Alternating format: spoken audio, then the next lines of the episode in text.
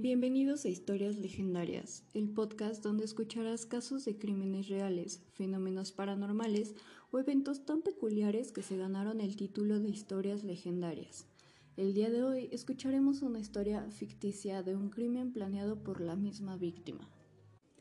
John, a sus cuatro años, se encontró un certificado de nacimiento en el cual su apellido era diferente al de su padre. Fue así como el niño se dio cuenta de que el hombre con el cual había estado viviendo junto con su madre no era realmente su padre. Hasta ese punto nadie se lo había dicho. Pensaba que simplemente vivía con su padre biológico. De hecho, no recordaba a este padre biológico, según lo que su madre le diría al terapeuta un tiempo más tarde. El padre lo había secuestrado cuando era apenas un bebé. También había abusado física y sexualmente de ella. En cuanto al padrastro, está involucrado en el uso de distintas sustancias, por lo tanto tampoco era el mejor ejemplo. Un tiempo después, cuando John tenía siete años, el padrastro los dejó, y él, junto con su madre y su hermana menor, tuvieron que mudarse a una casa un poco más chica. Él relata que ya durante ese tiempo tenía sentimientos de depresión y recordaba estar sentado en la escalera de su casa afuera, escuchando a su madre llorar en la sala de estar. A pesar de todo esto que claramente lo marcó, en la escuela le iba muy bien, al menos en lo que eran exámenes y notas en general. Pero en cuanto a lo social, era tratado bastante mal por sus compañeros. También fue durante esta época que se le empezó a llamar gay como un insulto.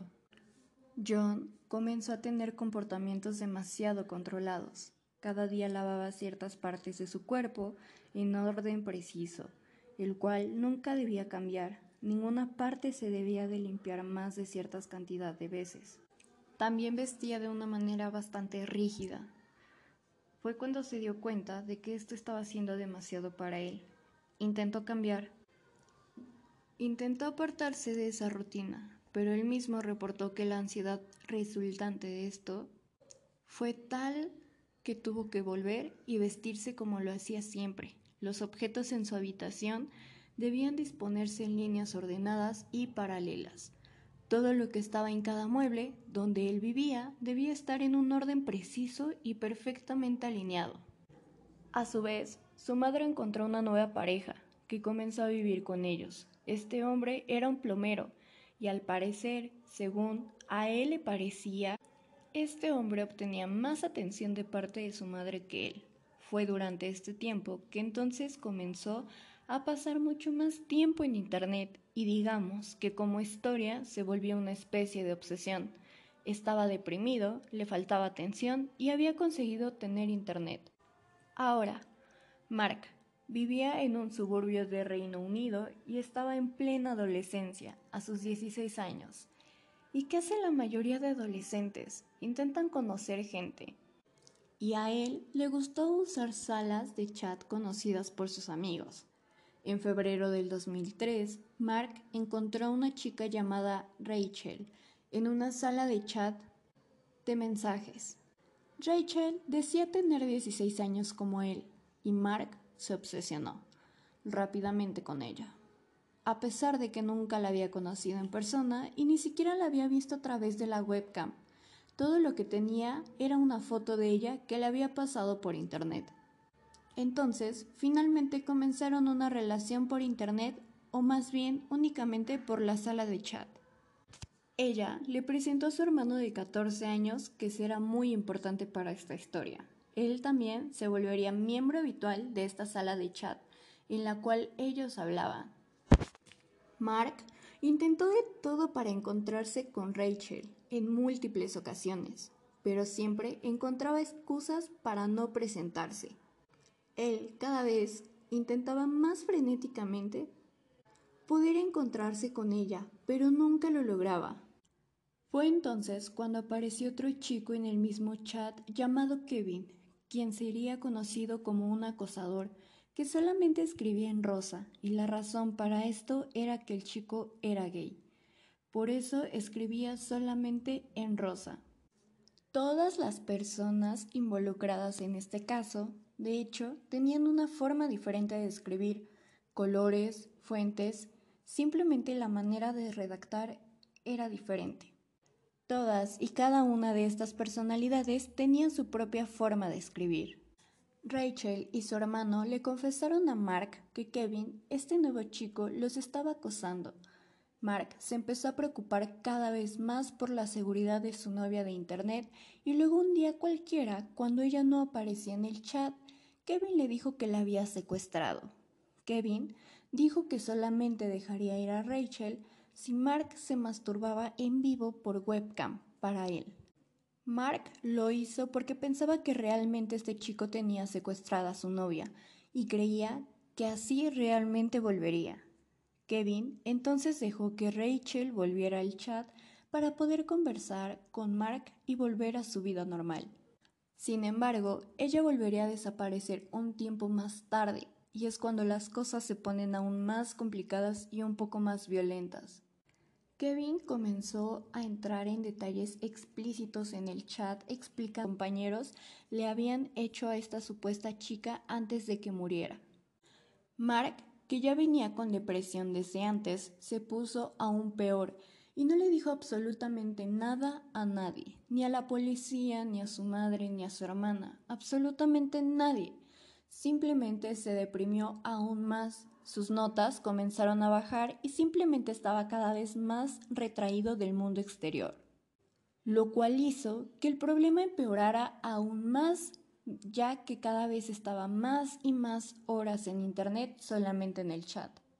A la única persona la cual podría recurrir era el hermano pequeño de Rachel, quien también frecuentaba cada vez más horas en el chat especialmente durante la noche. Mark y John comenzaron a reunirse en persona. Rápidamente se convirtieron en mejores amigos. Pasaban cada momento juntos, aparte de estar en el chat todos los días. Semanas después, de la nada, Rachel hizo otra vez algo, apareciendo de la nada, en la sala de chat una vez más. Reveló que en realidad había estado en coma desde el ataque y había dado a luz a un bebé mientras estaba inconsciente, y ella afirmaba que este bebé era de Mark, a pesar de que nunca se habían conocido en persona. Mark es un poco crédulo, o lo era a esa edad, y aún así le costó trabajo creer la historia de Rachel. Tiempo después, Rachel volvería a desaparecer, y luego, el 27 de abril del 2003, otra chica que estaba en la conversación llamada Linz sería aparentemente asesinada después de que de nuevo desapareciera del chat. Entonces Mark recibiría un correo electrónico posterior a la fecha en la cual supuestamente había muerto, en el cual explicaba que ella estaba intentando proteger a Mark y a John. En este correo ella afirmaba que si Mark no recibía su mensaje, eso significaría que estaba muerta y que había perdido la vida justamente intentando protegerlos. Así pronto aparece otro personaje aún más intrigante a todo esto, una mujer llamada Janet, quien se describía como una ama de casa, esposa de un agente del Servicio Secreto Británico, que comenzó a frecuentar esta sala de chat y comenzó a hablar con Mark. Janet escribía solamente en letras mayúsculas y decía tener, aparte de todo, 40 años, pero todavía ser muy sexy. Así se describía ella misma. Le reveló a Mark que quería reclutarlo en el servicio secreto británico y le explicó que si él... y le dijo a Mark que lo llevarían a Londres para visitar a la reina y al primer ministro, pero primero tenía que demostrar su valentía como agente y como guardaespaldas de una persona extremadamente importante llamada James. Si lograba hacer esto, le pagarían 30.000 libras y su iniciación en el servicio secreto británico comenzaría oficialmente. Según Janet, James, de 14 años, era una de las personas más importantes de Gran Bretaña. Él tenía un valor de 548 mil millones de libras para el país y tiene que ser protegido a toda costa porque solamente él conocía el código de una enorme caja fuerte. Esta se encontraba en el fondo del Océano Atlántico. La caja fuerte, explicaba Jane, pertenece a la reina y contenía todas las joyas más ricas del mundo. Además de esto, y muy casualmente, James vivía en Seal a tan solo 5 kilómetros de distancia de donde estaba Mark. y aún más extraño era que en realidad era el mejor amigo de Mark. Por orden de Janet, Mark debía ir a la escuela de James y sacarlo de clase. Esta era su primer misión, lo cual Mark logró convencer a los maestros en la escuela de su amigo que tenía que ir a una cita dental urgente, haciendo que los dos jóvenes pasaran el resto del día juntos. Esta será apenas la primera de muchas tareas que Janet le encargó a Mark. Supuestamente para proteger a su amigo, y aunque inicialmente cuestionó todo esto, se convenció de que realmente era un espía, ya que parecía tener un gran conocimiento interno sobre su día a día. Siempre parecía saber lo que él estaba haciendo o lo que había hecho. Finalmente le explicó a Mark que Manchester, particularmente en suburbio de Altrincham, donde él vivía, era un centro de actividad de inteligencia secreta. Decía que prácticamente todo el mundo en esa ciudad era un agente secreto. Según Janet, ella lo estaba preparando para que se convirtiera en el agente secreto más importante de todos. Las tareas que Janet le asignaba a Mark se volvieron cada vez más extrañas hasta que un día Janet le reveló que tenía órdenes urgentes del primer ministro y debía llevarse a cabo una tarea de extrema seguridad nacional, y si no cumplía con ella perdería su trabajo. La tarea era hacer que James tenía que hacerse ver como si fuera gay y para esto los dos debían tener sexo oral. Convencido por las recompensas extravagantes que ella le prometía, Mark estuvo de acuerdo en hacer esto. Los dos chicos regresan a la casa de Jones, donde terminan haciendo lo que Janet le pidió. En junio de 2003, ella les reveló que John, el agente sumamente importante, reveló que desarrolló un tumor severamente mortal y necesitaba ser ejecutado. Sería asesinado por piedad.